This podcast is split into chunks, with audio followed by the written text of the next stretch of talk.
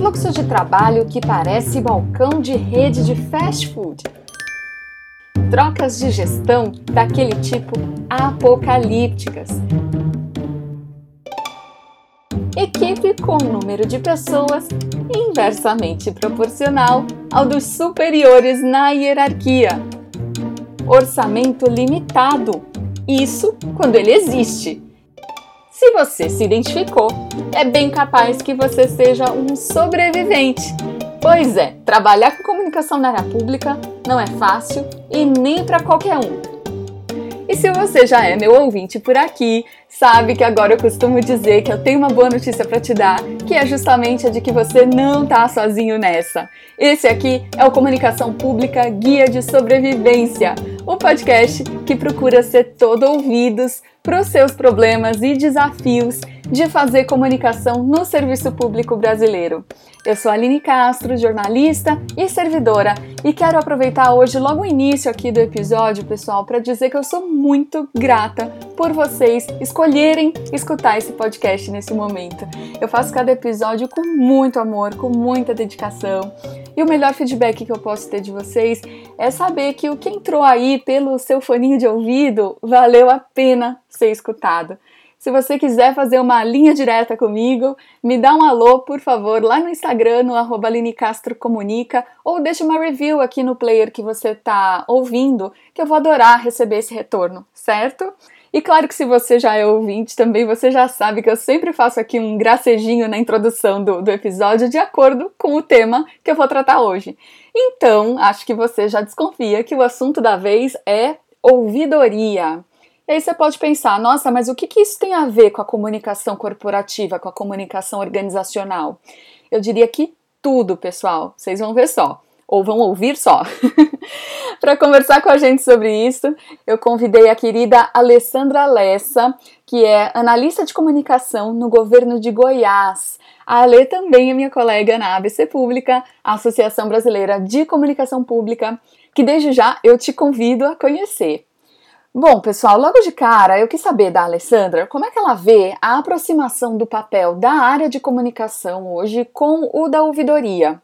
Porque a verdade, né, gente, é que com as redes sociais a comunicação virou um órgão também que recebe perguntas, reclamações, elogios, tudo o tempo inteiro, inclusive 24 horas por dia, né? Então vamos ouvir a avaliação da Ale sobre esses papéis que se tornaram talvez muito parecidos. Quando um usuário de serviço público procura o órgão na rede social, ele quer muitas vezes se informar sobre como os serviços são prestados, ou ele quer reclamar sobre a prestação desses serviços. Ele pode querer saber informações como o telefone, o endereço, o horário de atendimento. Ele pode querer acompanhar as notícias sobre o órgão ou se manifestar sobre algo que aconteceu com ele dentro de um órgão público, por exemplo. E ao, ao optar pela rede social, ele faz isso publicamente. Não se importa com questões de sigilo, está é, tá interessado em garantir que a sua reclamação ou elogio, ou até mesmo denúncia, seja notada não só pela administração pública, mas por todos os que acompanham aquela rede social. Então, enquanto canal de comunicação que recebe as manifestações da sociedade, a rede social se aproxima sim de uma das funções da ouvidoria, que é acolher a manifestação das pessoas. Mas o tratamento que é oferecido à manifestação feita à ouvidoria é muito diferente do, do tratamento dado por uma rede social. Quando o usuário reclama nas redes sociais, por exemplo, ele não gera no órgão público a responsabilidade por garantir sigilo aos seus dados. Já a ouvidoria tem o dever de garantir que o usuário possa se manifestar de forma sigilosa. Outro aspecto muito importante é que, a depender de como aquela rede social é gerida, aquela manifestação que está ali nos comentários ou em mensagens privadas sequer vai ser respondida. Eu não estou generalizando, eu sei que alguns órgãos respondem os usuários nas redes, mas isso não é uma prática obrigatória. Já se o usuário se manifesta na ouvidoria, ele necessariamente deve ser respondido. A ouvidoria é obrigada por lei a responder à manifestação e deve responder em determinado prazo, né? O prazo que é estipulado pela lei. E é aí que está a diferença fundamental de tratamento da manifestação na ouvidoria e na rede social. Enquanto nas redes, a manifestação do usuário é um comentário, um desabafo que pode ou não ser respondido, que pode ou não influenciar as decisões da gestão pública, a manifestação à ouvidoria deve ser respondida obrigatoriamente e deve influenciar a gestão pública. O gestor público deve prestar contas sobre quais providências ele adotou a partir das manifestações encaminhadas à ouvidoria. Isso não acontece em relação às redes sociais. Bom, sim, hoje há essas diferenças que a Alessandra citou, mas eu fiquei pensando aqui com os meus botões, será que a gente deveria atuar para diminuir essas diferenças e ir deixando mesmo comunicação e ouvidoria cada vez mais como um serviço unificado? Será que no futuro ouvidoria e comunicação vão se fundir? Eu não pensaria em fusão, porque tanto a comunicação quanto a ouvidoria são áreas muito complexas, é, realizam uma atividade muito especializada, que tem diferenças importantes que não permitem, por exemplo, serem gerenciadas pelo mesmo profissional.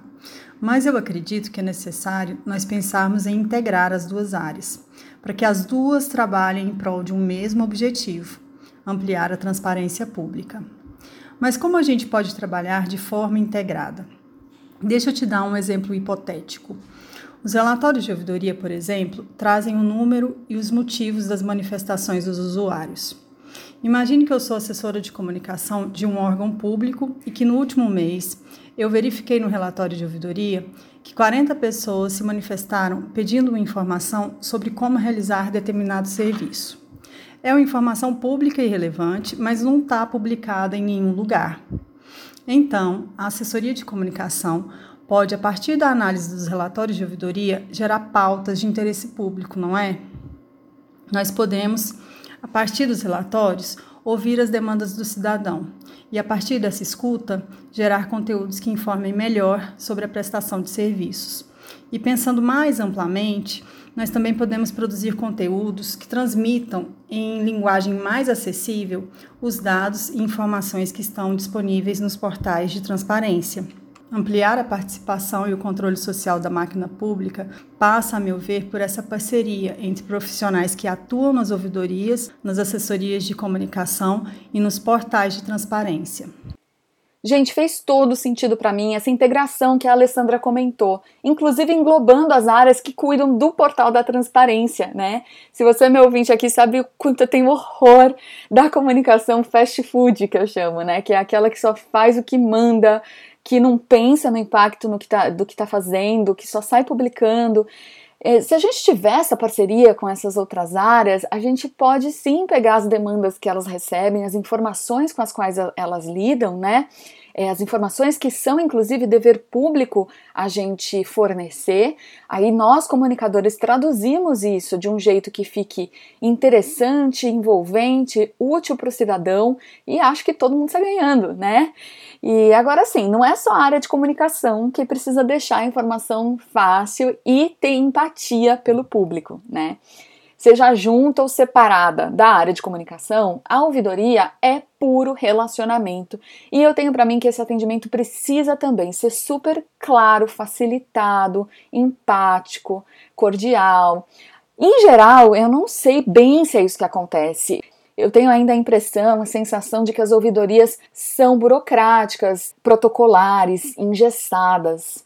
Olha, esse cenário tem se modificado. A Lei de Acesso à Informação e a Lei de Defesa do Usuário de Serviço Público colaboraram muito para ampliar a compreensão da importância da atividade de ouvidoria tanto para a sociedade quanto para a administração pública.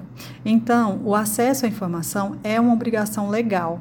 Somos obrigados a responder ou publicar conteúdo em linguagem clara, de forma objetiva e que todos possam compreender. Isso tem feito com que o órgão capacite os servidores que trabalham na ouvidoria.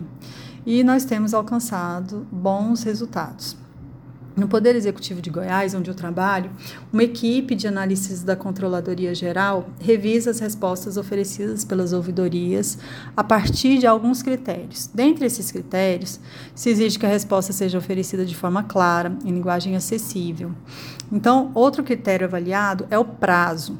Apesar de a lei dizer que a resposta pode ser oferecida em até 30 dias, nós temos respondido num prazo médio de até seis dias. Também iniciamos o recebimento de manifestações por meio do WhatsApp. Isso com certeza tem sido um experimento que eu tenho certeza que vai dar muito certo, né? É, mas com certeza ainda há muitos desafios. Nós precisamos tornar os sistemas de registro de manifestação mais amigáveis, diminuir o número de informações pessoais que nós solicitamos nos formulários de registro de manifestação. Tem ouvidoria que pede tanta informação do usuário que é perigoso ele desistir de manifestar. E tem outra coisa, assim, a meu ver, muito importante. Nós precisamos alcançar aqueles usuários que têm dificuldade de acesso à internet, ampliar o atendimento presencial e acolher manifestações via redes sociais. Mas agora, sobre a efetividade das respostas da ouvidoria, eu gostaria de dar um exemplo pessoal. Além de trabalhar com projetos sobre ouvidoria, eu também sou usuária de ouvidoria. E recentemente, eu fiz uma solicitação de informação à escola pública onde a minha filha estuda e eles responderam que tinham que fazer a consulta ao MEC. Bem, a escola me comunicou que enviou um ofício às áreas técnicas do MEC para que respondessem sobre a demanda que eu havia apresentado, né? Então eu resolvi fazer eu mesma a solicitação de informação à ouvidoria do MEC. Eles me responderam em menos de 30 dias. E a escola até hoje diz que aguarda a resposta do ofício. Então, é, eu pedi uma reunião com a direção da escola, porque agora eu já tenho um parecer do MEC, que me foi encaminhado via ouvidoria. Esse caso, para mim, demonstra o quanto a ouvidoria pode ser um canal de comunicação eficiente e o quanto ela pode atribuir ao cidadão um poder que antes somente os políticos e os servidores públicos tinham.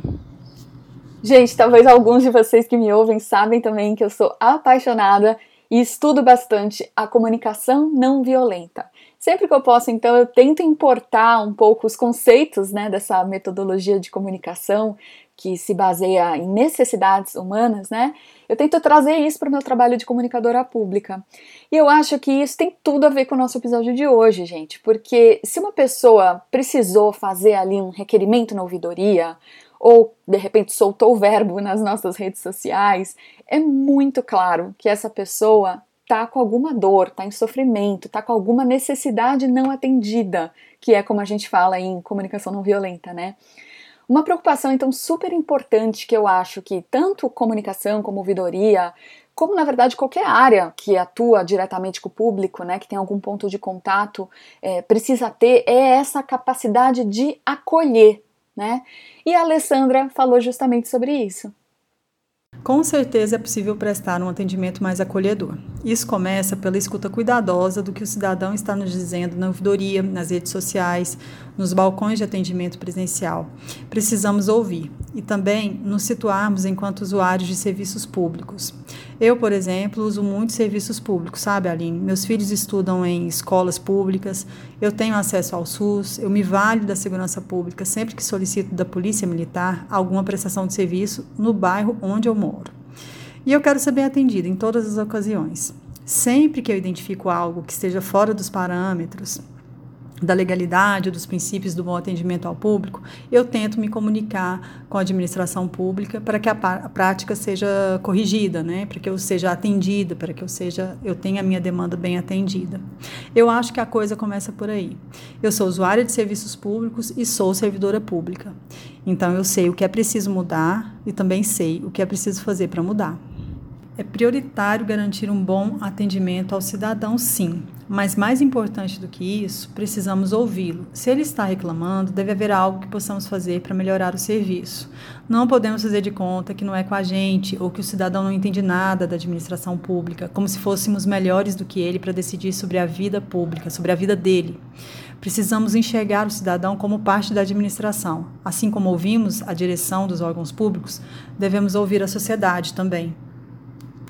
É, gente, se, se o que a gente diz que faz na nossa instituição é comunicação e não somente transmissão de informação, o público receptor tem que ser, na verdade, parte ativa dos nossos processos de comunicação, né? Na verdade, ele tem que ser um interlocutor, realmente. E aí, ainda fazendo a ponte aqui com a comunicação não violenta, A empatia é a chave para a gente ter uma conexão genuína, para a gente ter um relacionamento de fato com, com as pessoas. Só que aí, né, não tem como a gente ter empatia sem fazer o quê? Sem ouvir, né? Se a gente não abrir espaços para escutar e para dialogar verdadeiramente, a gente pode até fazer um trabalho bom de comunicação, mas vai estar tá longe de ser um serviço que faça realmente diferença na vida das pessoas, né? Eu pedi para a Lei comentar sobre isso, sobre o que, que a gente pode fazer nesse sentido. Nós podemos produzir conteúdos que façam sentido para o cidadão. Você já viu como nós fazemos? A gente é pautado pelas unidades administrativas dos órgãos, nós cobrimos e divulgamos a assinatura de uma ação de um termo, colocamos as autoridades numa foto solene e bonita, mas que parece, a meu ver, que só interessa a nós mesmos, enquanto produtores daquele conteúdo, e a imprensa que depois vai apurar aquele acontecimento para colocar nos jornais. Então, nós precisamos pensar no usuário de serviços públicos, o que ele precisa para participar da vida pública. Aquele mesmo evento eu posso divulgar da seguinte forma, com outro foco.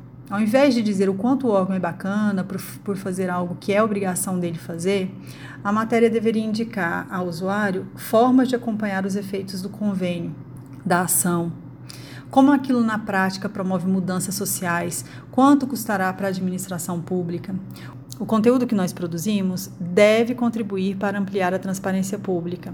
Transparência envolve garantir publicidade, prestação de contas e participação. Quando o usuário lê o conteúdo que a gente publica nos sites institucionais e nas redes sociais, ele se torna capaz de participar ativamente da gestão pública? Se a resposta foi não, nós não cumprimos plenamente nosso papel. Qual foi a sua resposta? Eu queria colocar aqui uns barulhinhos de grilo, sabe? Gente, tamo junto nessa. Eu acho que, salvo honrosas exceções, a maioria de nós, infelizmente, ainda concentra tudo que a gente divulga no sujeito instituição. Né? É só olhar o título das matérias dos nossos sites, quase sempre o foco é no órgão, ou no presidente, vice-presidente e por aí afora, vocês sabem do que eu tô falando. A gente sempre está dizendo o que, que a instituição fez, conquistou, recebeu, é uma cultura forte que ainda prevalece, mas adivinhem, gente, meu chamado aqui nesse podcast é justamente para vocês, bravos sobreviventes, serem a mudança que vocês querem ver acontecer. Então, vamos começar a fazer diferente? Então, vamos lá para o resumão do episódio para ter certeza que você ouviu tudinho o que a gente falou aqui. Cada vez mais, comunicação e ouvidoria são atividades relacionadas, que precisam colocar o cidadão no centro do que realizam. Mesmo que as áreas estejam separadas no organograma institucional, é bacana a gente pensar em algum tipo de integração entre elas, combinando talvez uma reunião mensal para uma análise conjunta das principais demandas recebidas ali no período, ou quem sabe uma dinâmica de acesso aos relatórios que são produzidos, por exemplo. O que é recebido na ouvidoria pode e deve virar a pauta dos nossos canais de comunicação, porque assim todo mundo sai ganhando, né? A comunicação consegue dar relevância para os seus canais em termos de conteúdo, a ouvidoria pode ficar aliviada com menos dúvidas, menos questionamentos, menos demandas que vão ser recebidas, e claro, a população consegue ter o seu, seu direito esclarecido, a sua dúvida sanada com muito mais facilidade menos sofrimento. Ouvidoria também tem tudo a ver com linguagem clara, acessível, facilitada. Além disso, tem empatia e uma certa capacidade de acolhimento do público é fundamental para prestar um bom serviço. E isso vale também para o atendimento que a gente presta nas nossas redes sociais. O que eu acho bacana é a gente procurar ter um acordo, uma parceria realmente com a ouvidoria da nossa instituição, para saber quando as demandas recebidas pelas redes sociais, por exemplo, podem ser encaminhadas diretamente a eles, que matérias talvez seja possível que a própria comunicação já responda, sem ter que mandar o cidadão repetir tudo, abrir protocolo na ouvidoria. Enfim, o pensamento precisa ser conjunto para facilitar a vida de quem procura o órgão público, né? Uma das grandes belezas do nosso trabalho de comunicador, e isso vale também para qualquer área que atenda o público, né? É esse nosso poder de solucionar, de suavizar dores. Já pararam para pensar quantos problemas a gente pode solucionar com uma simples informação? Eu faço votos que agora, quando esse episódio terminar, você, colega sobrevivente que trabalha na área de comunicação, manda um WhatsApp para o seu colega da ouvidoria, combinem um papo, combinem de pensar juntos o que, que vocês podem fazer para um ajudar o outro e, claro, ajudar o cidadão que procura o órgão público. Eu tenho certeza que essa parceria pode ser muito produtiva para todo mundo. E eu faço votos também, gente, de que vocês possam escutar cada vez mais. E eu não estou falando de escutar o podcast, é claro que isso também. Eu estou falando de escutar os seus públicos, escutar de uma forma geral, até na vida pessoal de vocês, escutar quem está ao nosso redor. A gente vive nesse piloto automático, gente, e ninguém para para escutar. Eu tenho certeza se a gente faz esse exercício, esse esforço, a gente descobre uma riqueza tão grande em cada ser humano e isso vem para a nossa vida, isso enriquece a nossa vida, isso enriquece o nosso trabalho e, claro, uh, faz o nosso trabalho de comunicação ser muito mais efetivo, muito mais humano, muito mais útil, muito mais eficaz. É isso, gente. Se por acaso você já tem um esquema assim bacana de parceria com a sua área de ouvidoria, se você tem alguma experiência legal de escuta dos públicos, não deixa de me contar, eu vou adorar conhecer. Me encontra lá no arroba Aline Castro Comunica, tá bom? Então é isso, pessoal. Um grande beijo e até o próximo Comunicação Pública Guia de Sobrevivência.